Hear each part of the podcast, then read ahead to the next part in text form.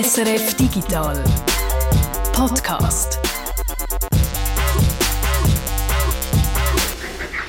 Heute ist der 4. Juni. Freitag und damit Zeit für einen Digital Podcast. In dieser Ausgabe geht es um folgende Themen es harzt bei der Digitalisierung in der Schweiz. Ein Thema, das wir hier im Podcast ja auch schon davon hatten und jetzt schlägt jemand in die gleiche Kerbe, nämlich Judith Belesch. Sie ist die Geschäftsleiterin vom IT-Verband Swico und wir haben mit ihr geredet. Die Martina hat die letzte Woche ja einen alten, hässigen Mann gespielt und jetzt diese Woche ist sie zu einem Panda-Bär mutiert. Aber wie ich später noch erfahren muss, nicht zu einem herzigen Panda-Bär, sondern, du hast es gesagt, ja, zum einem Mutierten. Kein Wunder, der Game-Tipp dieser Woche heisst schließlich Biomutant. Und ich heiße Jürg Tschirr. Ich bin der Peter Buchmann. Zuerst aber haben wir noch ein paar aktuelle Meldungen. Gerade drei grosse IT-Konzerne haben diese Woche ein neues Betriebssystem vorgestellt oder zumindest angekündigt. Mm, sagen wir äh, zweieinhalb oder zwei Betriebssysteme, wir kommen dann noch drauf. Allen voran natürlich Huawei, der chinesische Konzern, hat sein Betriebssystem Harmony OS vorgestellt. Seit rund zwei Jahren dürfen amerikanische Unternehmen nicht mehr mit Huawei geschäften. Das ist unter dem Präsident Donald Trump beschlossen worden und der neue US-Präsident Joe Biden hat diesen Bann bis jetzt nicht rückgängig gemacht. Eine gravierende Folge davon, Huawei darf auf seinem Smartphone den Google App Store nicht mehr installieren und auch andere Google Apps gibt es bei Huawei nicht mehr. Google Maps zum Beispiel. Um aus dieser Falle rauszukommen, hat Huawei jetzt ein eigenes Betriebssystem entwickelt. Peter, du hast dir das angeschaut. Was ist denn speziell an diesem neuen Betriebssystem, wo eben Harmony OS heisst?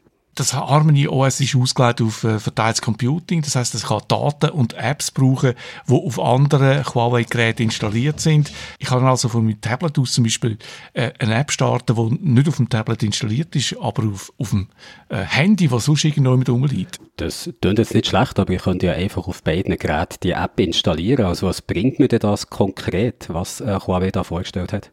Es zirkulieren so Beispiele, zum Beispiel, wenn man im Badezimmer ist und äh, das Handy läutet gerade, man hat es aber nicht dabei, dann könnte man äh, mit einer Huawei Smartwatch äh, telefonieren, man könnte abnehmen und wenn man ins Wohnzimmer überläuft, dann würde der Huawei Smart TV, der Smart Fernsehen, automatisch das Gespräch übernehmen. Man könnte dann dort einfach weitermachen. Das ist so ein Szenario, das da präsentiert wird. Ein Szenario, das seine Tücken könnte haben, wenn du aus dem Badzimmer läufst und keine Kleider an hast. Ja, das ist, das erinnert so an Homeoffice-Fails ein harmloses Beispiel, man sitzt am Strand, lässt seine Drohne fliegen, es läutet jemand an, oder man geht in eine Videokonferenz rein, dann könnte man Bilder von der Drohne direkt in die Videokonferenz oder in die WhatsApp-Session einspeisen, quasi so ein hin und her schalten zwischen, dem, zwischen seinem Gesicht und die anderen ein bisschen neidig machen mit den schönen Bildern vom Strand. Also ganz neue Möglichkeiten, die sich da dank dem Harmony OS auftun, um Kollegen und Kolleginnen eifersüchtig zu machen. Ein Problem bei einem neuen OS, bei einem neuen Betriebssystem sind ja aber die Apps. Also, dass es auf dem Smartphone wirklich die Apps haben, die, die Benutzerinnen und Benutzer wollen. Daran sind schon andere Konzerne gescheitert. Microsoft, Nokia zum Beispiel. Ja, da haben die Leute gefunden, ja, das Angebot überzeugt mich jetzt nicht wirklich. Wo kommen denn die Apps für das neue Harmony OS her? Die offizielle Version von Huawei, sie sagen Entwickler, Entwicklerinnen, die können die bestehenden Android-Apps, die sie schon programmiert haben, mit ganz wenigen Anpassungen für Harmony veröffentlichen, also ohne großen Aufwand. Und wenn du jetzt von einer offiziellen Version redest, dann lässt mir das vermuten, dass es wahrscheinlich auch noch eine inoffizielle gibt. Die gibt es. Äh, offenbar ist das Harmony OS im Moment mindestens nicht viel anders als das Android 10. Das zeigen die Recherchen vom Online-Magazin Ars Technica. Die haben zum Beispiel gemerkt, dass es im Betriebssystem ein Easter Egg gibt, wo auch bei Android 10 drin ist. Also so eine versteckte Funktion, wo man kann äh, auslösen und dann passiert irgendetwas Lustiges. Es gibt noch andere Hinweise, dass Harmony nichts anderes ist als ein Fork von Android. Äh, es soll auch möglich sein, bestehende Android-App auf Harmony einfach über zu kopieren und dort laufen zu lassen man kommt nicht so recht raus, wenn man jetzt so glauben, Huawei oder Ars Technica, ist Harmony jetzt ein eigenes Betriebssystem oder nur ein Android Fork? Eine Möglichkeit, Harmony basiert auf einem eigenen Kern, das sagt äh, Huawei, sie haben äh, einen eigenen Microkernel programmiert, wo Linux ablöst. Der gilt dann auch als sicher als Linux und oben auf dem äh, Microkernel würde dann Android laufen. Also ist noch nicht ganz klar, wie viel Huawei in dem neuen Harmony OS wirklich drinnen ist, aber Huawei ist ja auch nicht der einzige Konzern, der einem neuen Betriebssystem arbeitet. Wir haben es am Anfang schon gesagt, dass sie im Moment auch andere dran, länger schon zum Beispiel Google. Ja, Google schafft schon seit Jahren an dem, am neuen Betriebssystem äh, Fuchsia, also wie die Farbe Fuchsia, auf Englisch heißt das Fuchsia. Ich hoffe, ich habe es richtig ausgesprochen. Das basiert auch auf einem Microkernel, weil der eben sicherer ist. Und äh, wir haben ja schon mal darüber berichtet, wo Google das äh, das erste Mal kommuniziert hat, dass sie so einem Betriebssystem schaffen. Google installiert das neue Betriebssystem jetzt über ein Update auf den Nest Hub Gerät. Das sind die Smart Speakers, so Personal Assistants von Google. Äh, Nutzer, Nutzerinnen, die merken nichts von dem Update. Also die merken nichts. Für die ändert sich nichts. Die merken nichts davon, dass im Hintergrund jetzt eigentlich einmal das Betriebssystem ausgewechselt worden ist das lässt so ein bisschen den Gedanken aufkommen, Google könnte daran arbeiten, das eigene Betriebssystem Android durch ein neues eigenes Betriebssystem zu ersetzen. Auch da stellt sich für mich wieder die Frage, wo kommen denn die Apps her für das, ich mache mir jetzt einfach für das Fuchsia, das neue Betriebssystem? Google hat eine raffinierte Strategie. Sie arbeiten seit etwa vier Jahren an einer neuen Entwicklungsumgebung für Apps. Google ver verfolgt dabei ganz einen neuen Ansatz mit Flutter, so heißt die äh, Programmierumgebung, äh, das äh, System. Da programmiert man einmal eine App und die App läuft dann auf allen möglichen Betriebssystemen, natürlich auf Android, sie läuft auch auf iOS-Geräten, sie läuft auch auf Linux oder man kann sie sogar als Webseite veröffentlichen. Das äh, ähm, System gibt's, das funktioniert jetzt schon und für Entwicklerinnen ist das natürlich unglaublich, eine unglaubliche Erleichterung. Bis jetzt hat man Android- und iPhone-Apps zweimal komplett von Grund auf müssen programmieren in zwei komplett verschiedenen Programmiersprachen und äh, jetzt geht's in einem Aufwisch. Es geht noch weiter. In Zukunft kann man die Apps apportieren auf Desktop-Computer, auf Mac und auf Windows und natürlich dann auch auf Fuchsia. So hofft Google, dass sie äh, dann, wenn das Betriebssystem kommt, schon möglichst viele Applikationen haben, wo man dann einfach nochmal kompiliert fürs neue Betriebssystem. Also es tut sich etwas bei dem Betriebssystem, kann man sagen, bei Huawei oder eben auch bei Google, wie wir gehört haben. Google, wo im Hintergrund auf den Nest Hub Gerät ein altes Betriebssystem einfach durch ein neues ersetzt, ohne dass die Nest-Besitzerin oder Besitzer das gross würde mitbekommen. Bei dem muss ich an Amazon denken, wo auch gerade in den Schlagzeilen ist, weil die etwas ganz Ähnliches machen. Sidewalk ist da das recht harmlos tönende Stichwort. Sidewalk ist nicht ein komplettes Betriebssystem, es ist eine Funktion, eine Netzwerkfunktion, Sidewalk kann verschiedene Amazon-Geräte in ein Netz einbinden und macht dann so ein sogenanntes Mesh, also vergrößerte Reichweite von einem Netz. Das ist interessant fürs Internet of Things. Äh, das ist auch ein Netz mit tiefen Bandbreiten, wo man dann hat. Amazon installiert jetzt die Erweiterungen, die, das Sidewalk-Plugin, wenn man so will, und schaltet das dann irgendwann äh, demnächst ein. Wenn einem das nicht passt, dann muss man aktiv werden und in die Einstellungen gehen von einem Amazon-Gerät und dann dort die Sidewalk-Funktion ausschalten. Das empfehlen Datenschützer.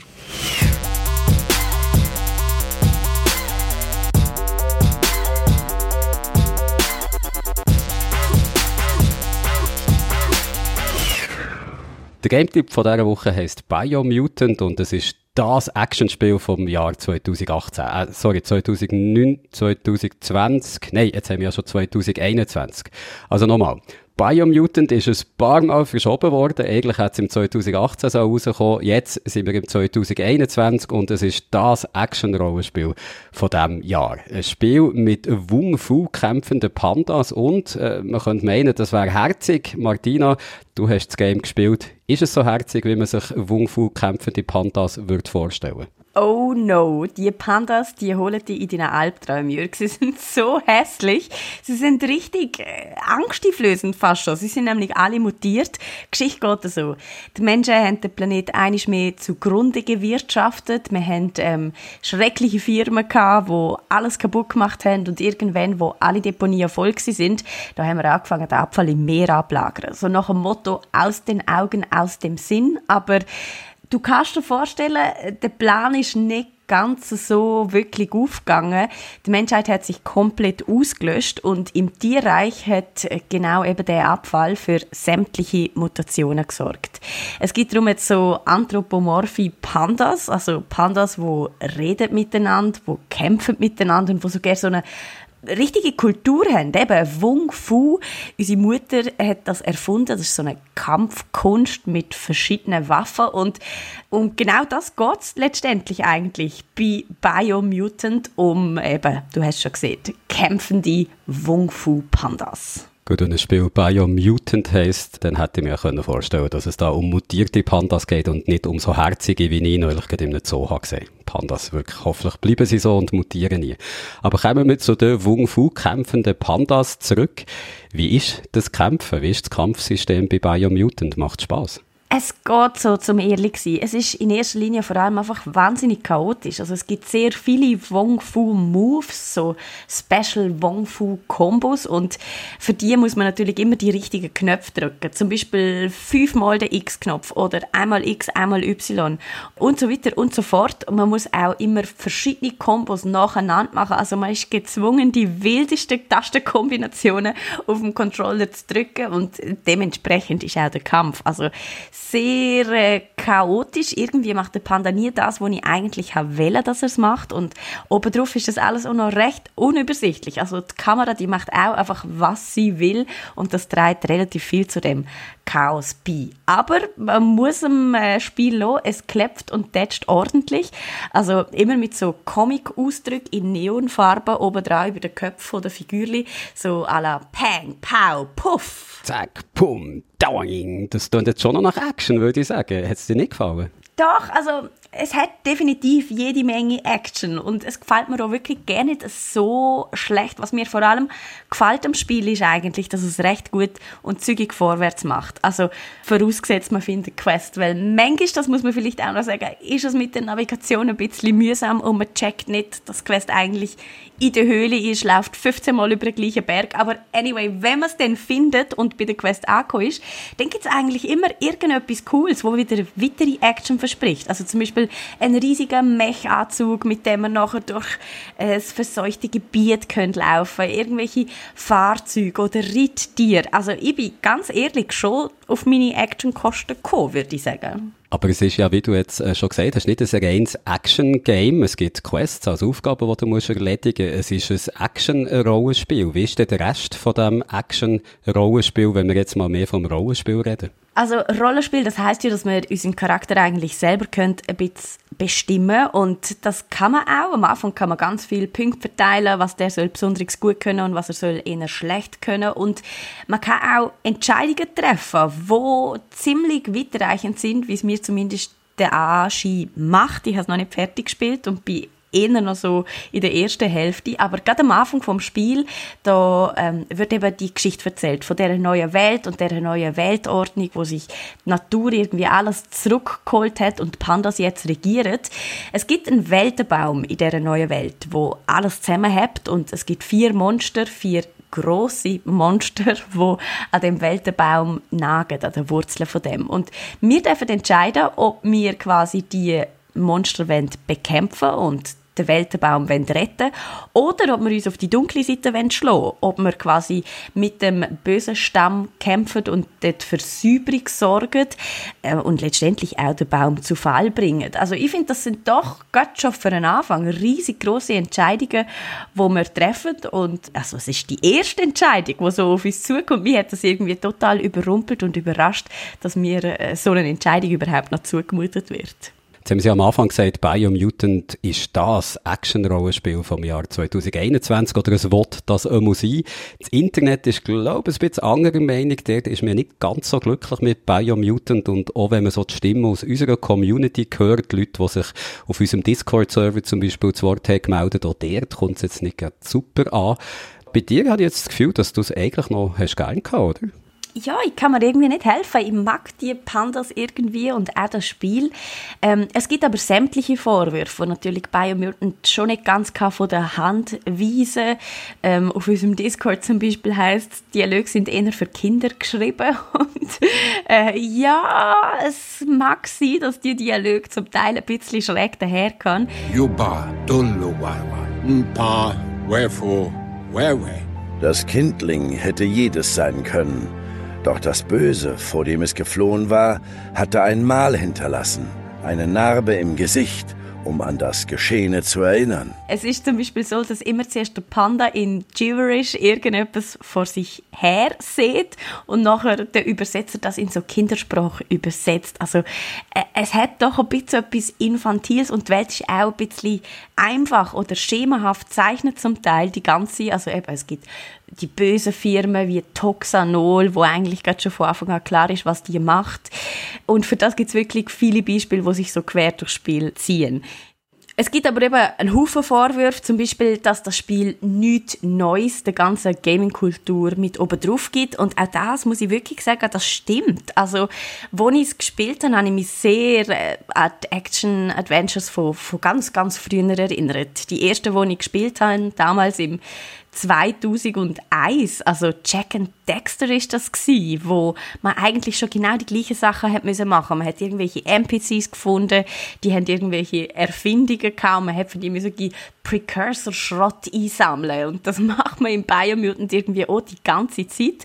Ähm, es heißt auch, dass das Spiel zum Beispiel viel zu viel will, viel zu große Visionen hat und dass das die riesige Open World zum Beispiel nicht kann ausfüllen oder die die Zeit mag tragen und auch das hat vielleicht ein bisschen etwas. Das ist übrigens auch der Grund, wieso Biomutant jetzt schon etwa gefühlte 100 Mal verschoben worden ist, weil immer mehr Leute äh, weiter an dem Spiel haben müssen schaffen, weil es eben so einen kleinen Hype gegeben in der Gaming-Community. Plötzlich haben ganz viele Leute ganz viel von dem Spiel erwartet und das hat man irgendwie auch liefern und gewisse Leute haben das Gefühl, das haben sie jetzt aber trotzdem nicht geschafft und das heißt auch, es hat Performance-Probleme, also dass man einfach noch ein bisschen muss am runden Fluss quasi von dem Spiel schaffen und auch da ist man fest dran. Also ich habe es jetzt nicht am ersten Tag schon gespielt, sondern erst irgendwie zwei Tage nach Release und dort mir ist nie abgestürzt. Also die haben das schon wunderbar patcht. Ich kann wirklich nicht groß mit darüber empören, was Biomutant alles nicht geschafft hat. Mir hat es irgendwie gut unterhalten. Ich habe aber auch nicht allzu viel erwartet und von dem her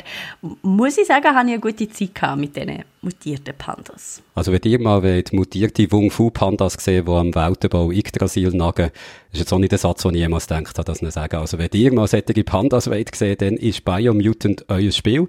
Gibt es für Playstation, Xbox und Microsoft PC. Es ist ab 12 Uhr freigegeben und kostet 60 Franken. Biomutant hast du ja auch gespielt als Let's Play auf unserem YouTube-Kanal. Und auch nächsten Montag gibt es dort wieder ein Let's Play am 8. Uhr. Kannst du schon sagen, welches das es wird sein? Der Guido wird rätseln in einem Game, das er super findet, wo ganz im Gegensatz zu Biomutant eigentlich fast nur ausgezeichnete Kritiken hat. Also ein richtiges Meisterwerk. Vielleicht auch ein bisschen Geheimtipp. Es hat jetzt nicht für viele Schlagzeilen gesorgt. Manifold Gardens. Da bin ich also wirklich sehr gespannt drauf. Da bin ich auch schon gespannt. Schauen gerne rein am Montag am 8. wie immer auf unserem YouTube-Kanal SRF Digital.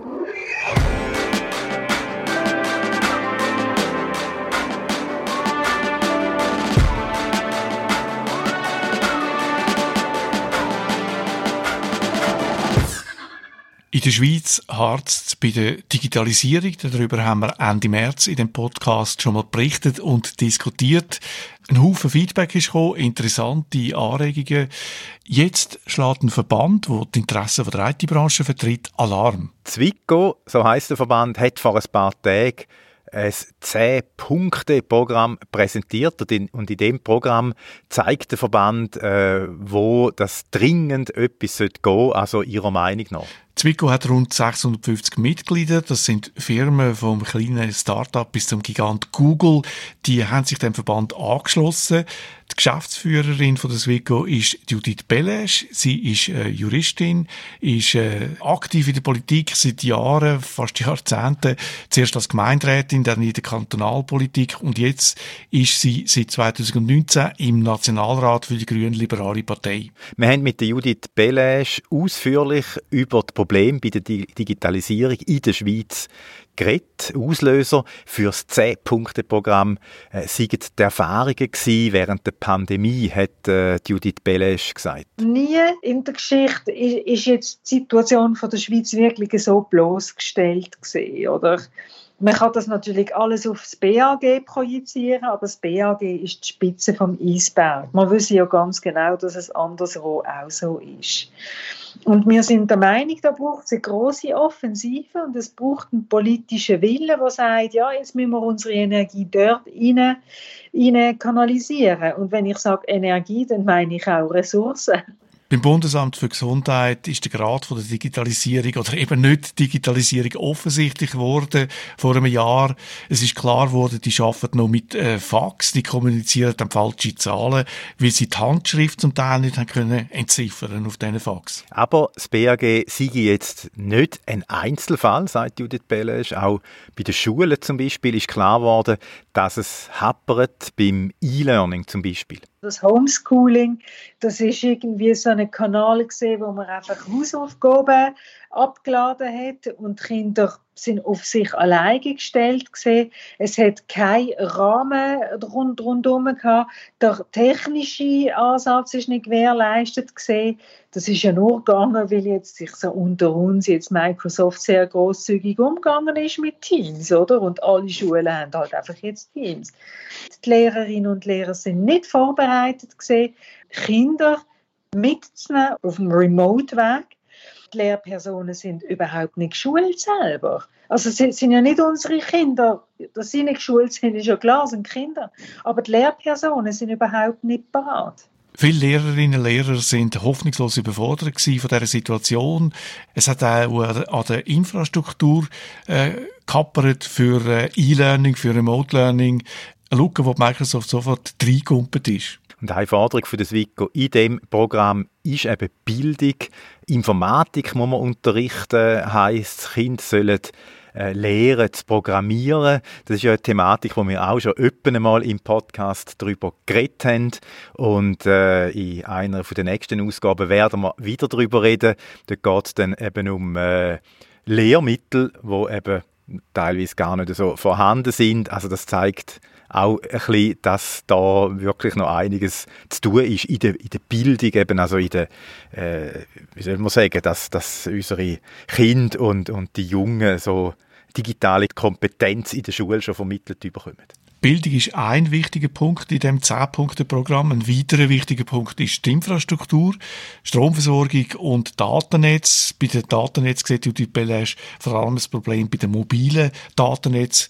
Im Moment merken wir aber noch nicht so viel und das täusche. Im Status quo sind wir im Moment gut etabliert. Ich will jetzt unsere Schweiz auch nicht schlecht reden und auch nicht unsere Anbieter.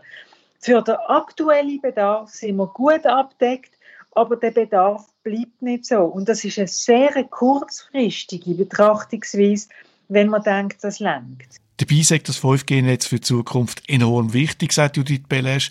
Ohne mobiles Netz gibt es kein selbstfahrende Auto in Zukunft oder Drohnen.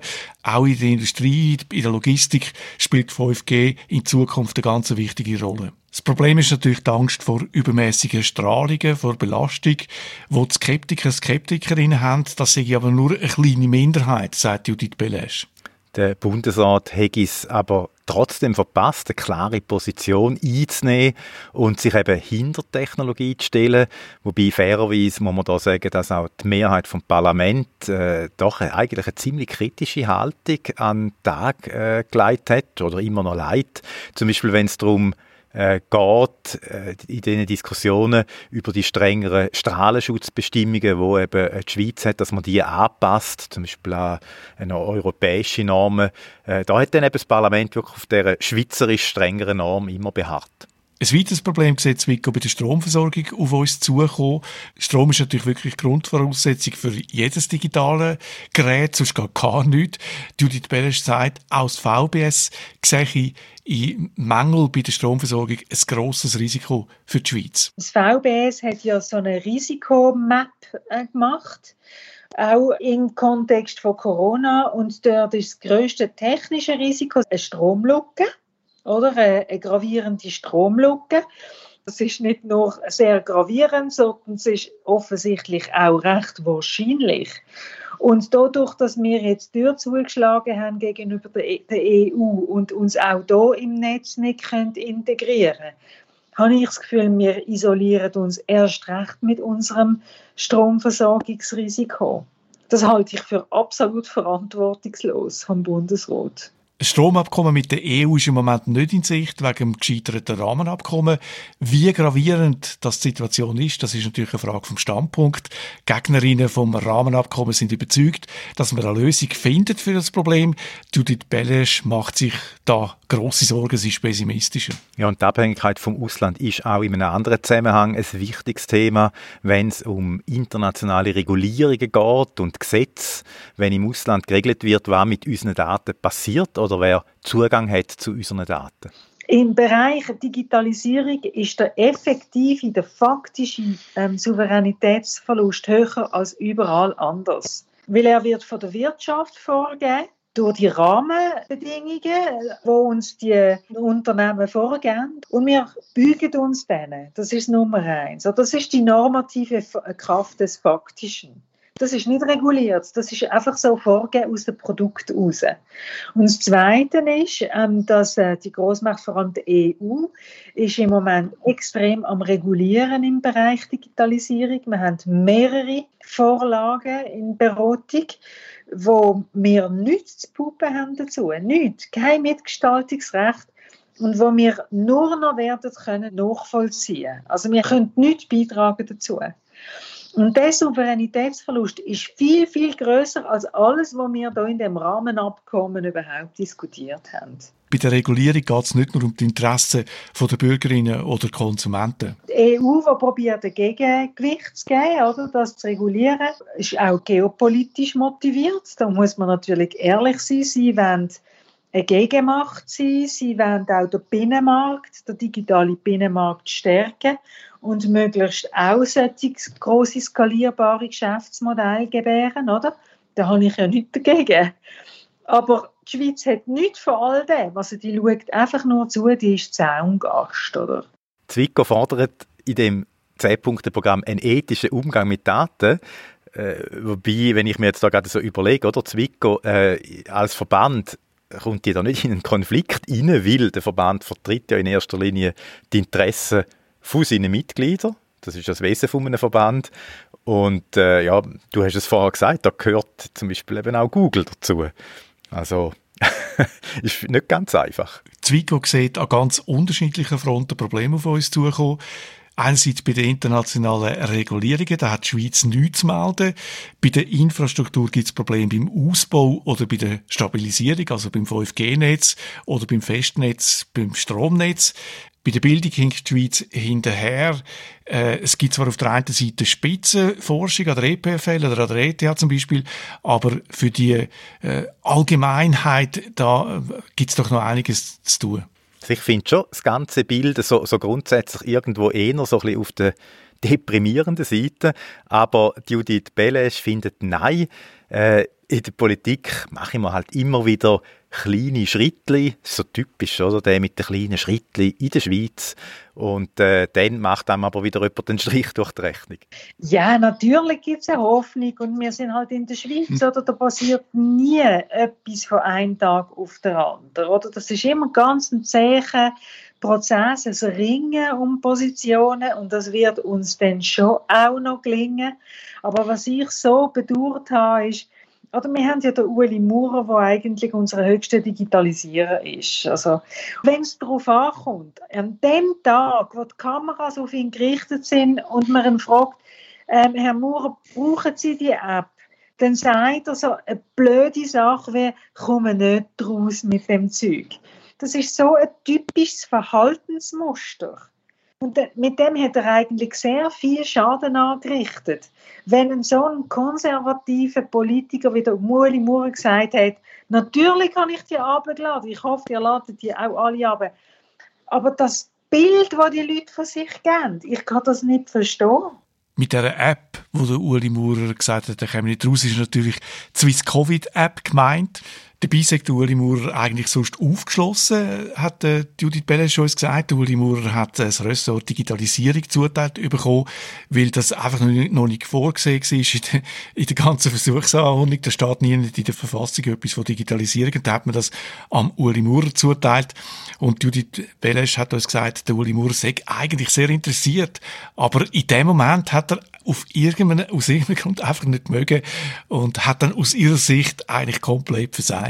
Vielleicht macht es jetzt dann wieder gut. In den nächsten Tagen soll ja jetzt dann das äh, Covid-Zertifikat an den Start gehen und dann kann er ja dann vielleicht sagen, hey, klar, ich brauche das und ich hasse schon dann ist er vielleicht motivierter. Das spielt sicher eine grosse Rolle. Äh, einfach die Einstellung zu der Digitalisierung, das hat äh, Judith Beller uns auch gesagt, dass einfach zum Teil kein Interesse da ist, dass man einfach nicht Fürsche macht. Ein anderes Problem ist, sagt sie, man macht in der Bundesverwaltung oder in der Politik etwas, man äh, gleist so eine E-ID auf oder ein E-Voting, hat aber keine Ahnung, ob das Leute überhaupt interessiert, ob, die da, ob das ein Bedürfnis ist. Und äh, zum dem entgegenwirken, wird Ihr Verband im Sommer eine Umfrage starten, wo man die Leute mal fragen, äh, wo sie dann Problem sehen und was äh, sie tatsächlich wettet. Nicht, dass man dann am Schluss äh, einfach vor einem Debakel steht, steht nach einer Volksabstimmung, wo überraschend irgendein Projekt abgeschossen wird. Die Bevölkerung hat ein einziges Mal zu einem Digitalgeschäft eine Abstimmung machen. Das ist vor drei Monaten gesehen. Das ist die EID gesehen. Die ist also hochkant runtergefallen, wirklich überraschend hoch. Und jetzt kommt der Bundesrat schon wieder und sagt, ja, er leitet jetzt gerade wieder etwas nach. Aber wir wissen ja noch gar nicht genau, was will eigentlich die Bevölkerung, was, was erwartet die Bevölkerung macht natürlich Sinn, weil wenn man den Leuten, der Bevölkerung etwas gibt, was auch wenn, dann sind sie wahrscheinlich auch, stehen sie dahinter. Auch wenn es digital ist. Ihr habt es gehört, Judith Belesch vom Swico hat eine sehr engagierte, pointierte Meinung, was der Stand von der Digitalisierung in der Schweiz angeht und wie es da vorwärts geht. Ein Thema, wo wir wie gesagt, hier im Podcast ja auch schon ein paar Mal davon hatten, wo wir auch von euch schon ein paar Mal Feedback bekommen, wie ihr das so erlebt, in eurem Alltag, in eurer Branche. Vielleicht habt ihr zu den Aussagen von der Judith Belesch ja noch etwas zuzufügen, oder? Vielleicht seid ihr auch ganz anderer Meinung als sie. Falls dem so ist, schreibt uns. Könnt ihr zum Beispiel machen auf unserem einem Discord-Server, wo es einen eigenen Kanal extra für das Podcast-Feedback gibt. Oder könnt es natürlich auch per E-Mail machen. digital.srf.ch ist da unsere Adresse und wir freuen uns immer über Post.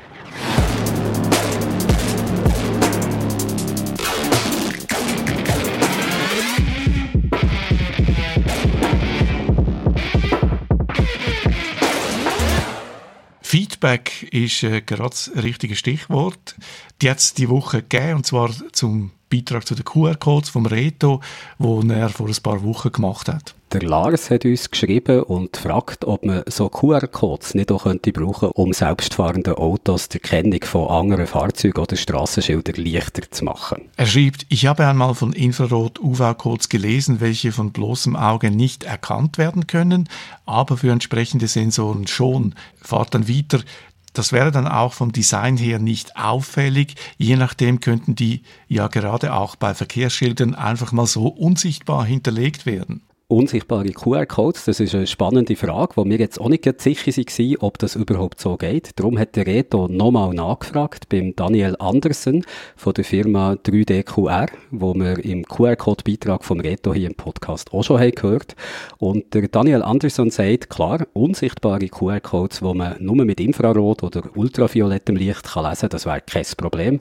Vorausgesetzt einfach, dass der QR-Code-Leser eine Infrarot- oder UV-Kamera hat. Infrarotkamera kommen auch bei Autos wie im Tesla vor, wo ja noch nicht wirklich selbstfahrende Autos sind, aber haben wenigstens ein bisschen das Gefühl geben, sie sagen jetzt, in der Tesla zum Beispiel ist schon eine Infrarotkamera drin, allerdings schaut die nicht gegen raus, sondern zum Fahrer, zum überprüfen, ob der oder die wirklich auf die Straße schaut.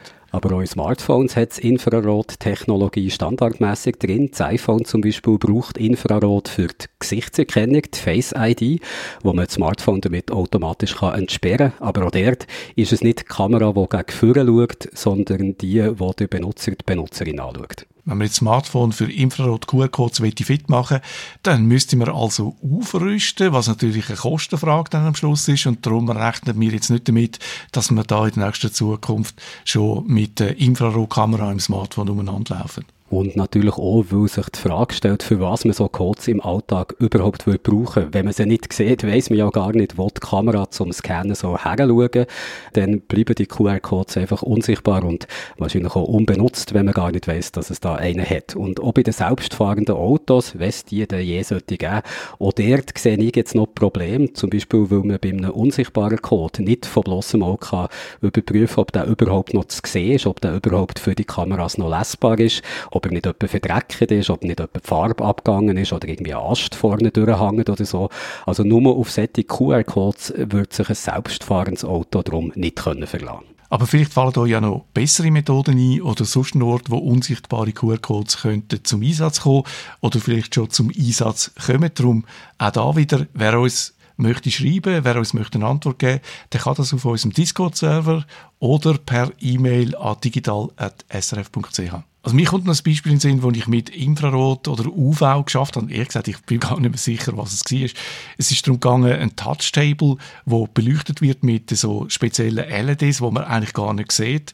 Und dann hat es eine Kamera drin, wo schaut, wenn oben jemand auf, die, äh, auf die Glasplatte drückt. Die, die, die Kamera sieht das. Als Nutzer, Nutzerin sieht man natürlich nichts, weil das eben unsichtbares Licht ist. Aber ich weiß noch, man hat uns gesagt, man soll aufpassen, man soll nicht äh, zu lange in die LEDs hineinschauen, weil das kann den Augen schaden. Also man kommt so, man wird wie schneeblind, wenn man zu lange um die LEDs rum ist wo man das Licht nicht sieht, wo da rauskommt. Und siehst, das ist eben das Problem, wenn es mit so unsichtbaren Technologien gemacht wird. Man weiss nicht gar nicht, was genau zum Einsatz ist gekommen. UV, Infrarot, sieht man es ja sowieso nicht. Mit dieser Anekdote sind wir am Schluss vom Podcast. Und mir bleibt das, was du jetzt gerade gesagt hast, Peter, finde ich ein wichtiger Praxistipp.